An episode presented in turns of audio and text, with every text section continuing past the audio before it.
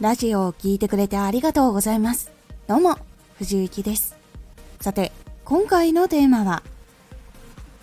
自分に合ったアプリ使っていますか？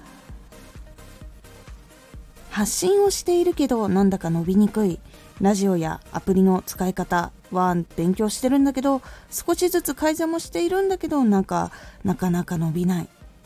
そんな方に少し見直してみてほしいポイントを今回お伝えします。このラジオでは毎日19時に声優だった経験を生かして初心者でも発信上級者になれる情報を発信しています。それでは本編の方へ戻っていきましょう。どうしてうまくいきにくい時に見直すポイントっていうのが出てくるのかっていうと技術知識努力で乗り越えていけるところっていうのもあるんですけど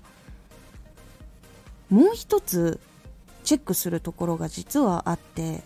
ここをチェックすることであなたの持っている力っていうのを活かせる可能性っていうのがあるからなんです。では伸びにくいとこを見直していく時にどこを見直すのがいいのかっていうとアプリを見直してみてください。技術とか知識とか努力量とかその作品の質とかっていうのはちょっと一旦置いといてアプリ見直してみてください。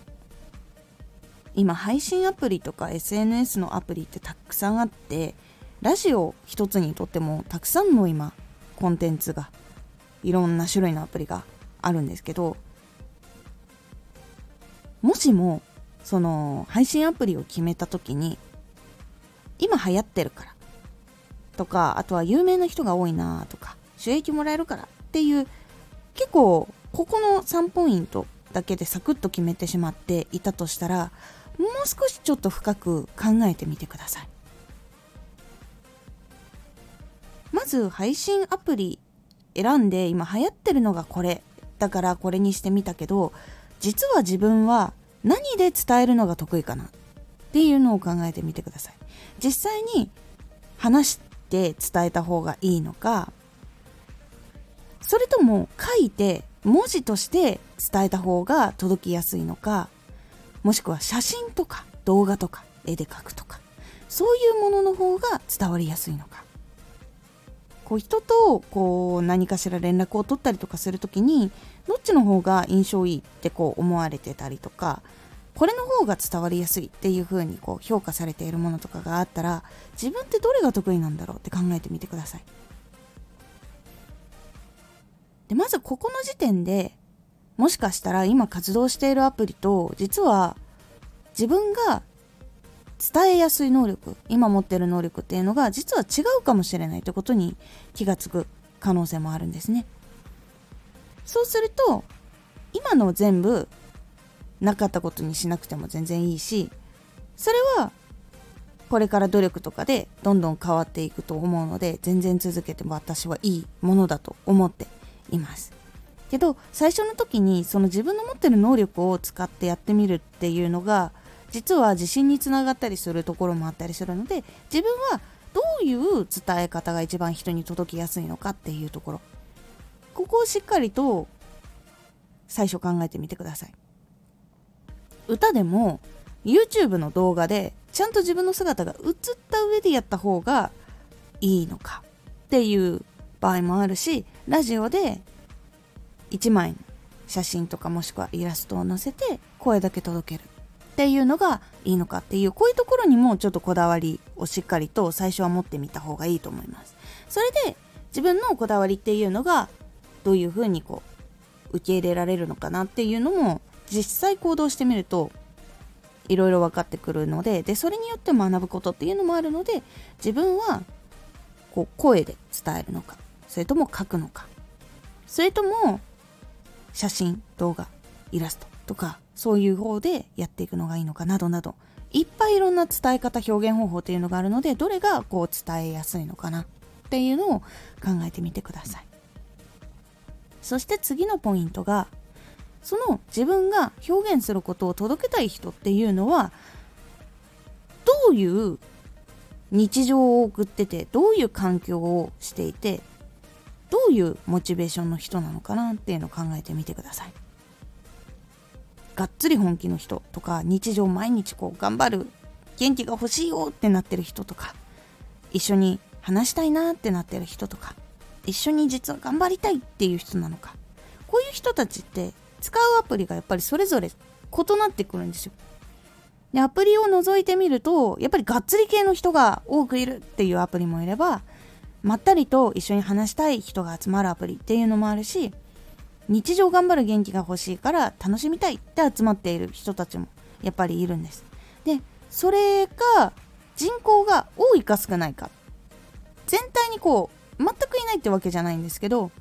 そのアプリの利用をする人の中で割合的に多いか少ないかっていうのはしっかりと判断した方がいい部分になってくるので届けたい人っていうのは日常とか環境どういうふうに過ごしていてどういうモチベーションを持っててどういうものを欲しているからどこに集まっているのかなっていうのをチェックするようにすることでアプリを選ぶ時の基準が変わってきます。声だけで伝えたいからどこでもいいっていうわけじゃ実はないんです。なぜかっていうとパンが日常よく食べるよっていう人が多い町におにぎりが売ってあるお店を開店したとしてでその人たちがおにぎりがそんなに好きじゃないっていう風になってしまったら自分のやりたいこととか本当は届けたいものなのにうまくいかないっていうような現象が起こってしまいます。こういうような感じになるんですよ。アプリとかでも。自分がこうやりたいなってなっていること。とその受け取る人たちが実はずれてるとうまくいきにくいっていうのがあるのでこのズレっていうのは技術知識努力でもどうにかなる部分でもあるんですけどでもやっぱり多くその受け取る人がいるところの方がやっぱり伸びやすいっていう傾向はあったりするのでそこはしっかりと分析をしてアプリを決めるっていうのは大事になってきます。活動していて今やっていてなんかちょっと伸びにくいなって思った時に自分が今活動しているこのアプリっていうのはどういう人がいるところなのかなっていうのを見たり自分が表現したい方法ってどういうものででそれを受け取ってほしいとか必要としている人ってどういう人かなっていうのを考えた時にこのアプリにはいるのかなっていうところを考えるだけでも結構あれ？ここもしかしたら違うかもしれない。ちょっと他のとこも探してみようっていう風につながっていきますので是非何かなんか伸びにくいな。で自分がちょっと具体的にこれがこここういう理由だからここのアプリでやりたいっていうのをもしかしたらちょっと考えてなかったかもしれないとかちょっと深く掘ってなかったかもしれないって思った時はちょっと考えてみてください。それで本当に今のこのアプリが合ってるのか合ってないのか。で合ってるんだったらもっとやり方とか勉強しなきゃいけないこととかをちょっと変えればやっぱり変わってくるので是非参考にしてみてください。今回のおすすめラジオ。すぐにやり始められないを解決する一つの方法。すぐにやり始めたい気持ちはあるけど行動ができないっていう悩みはあると思います。それをどう解決していってどう自分に習慣づけをうまくしていくのかっていうお話をしておりますこのラジオでは毎日19時に声優だった経験を生かして初心者でも発信上級者になれる情報を発信していますのでフォローしてお待ちください。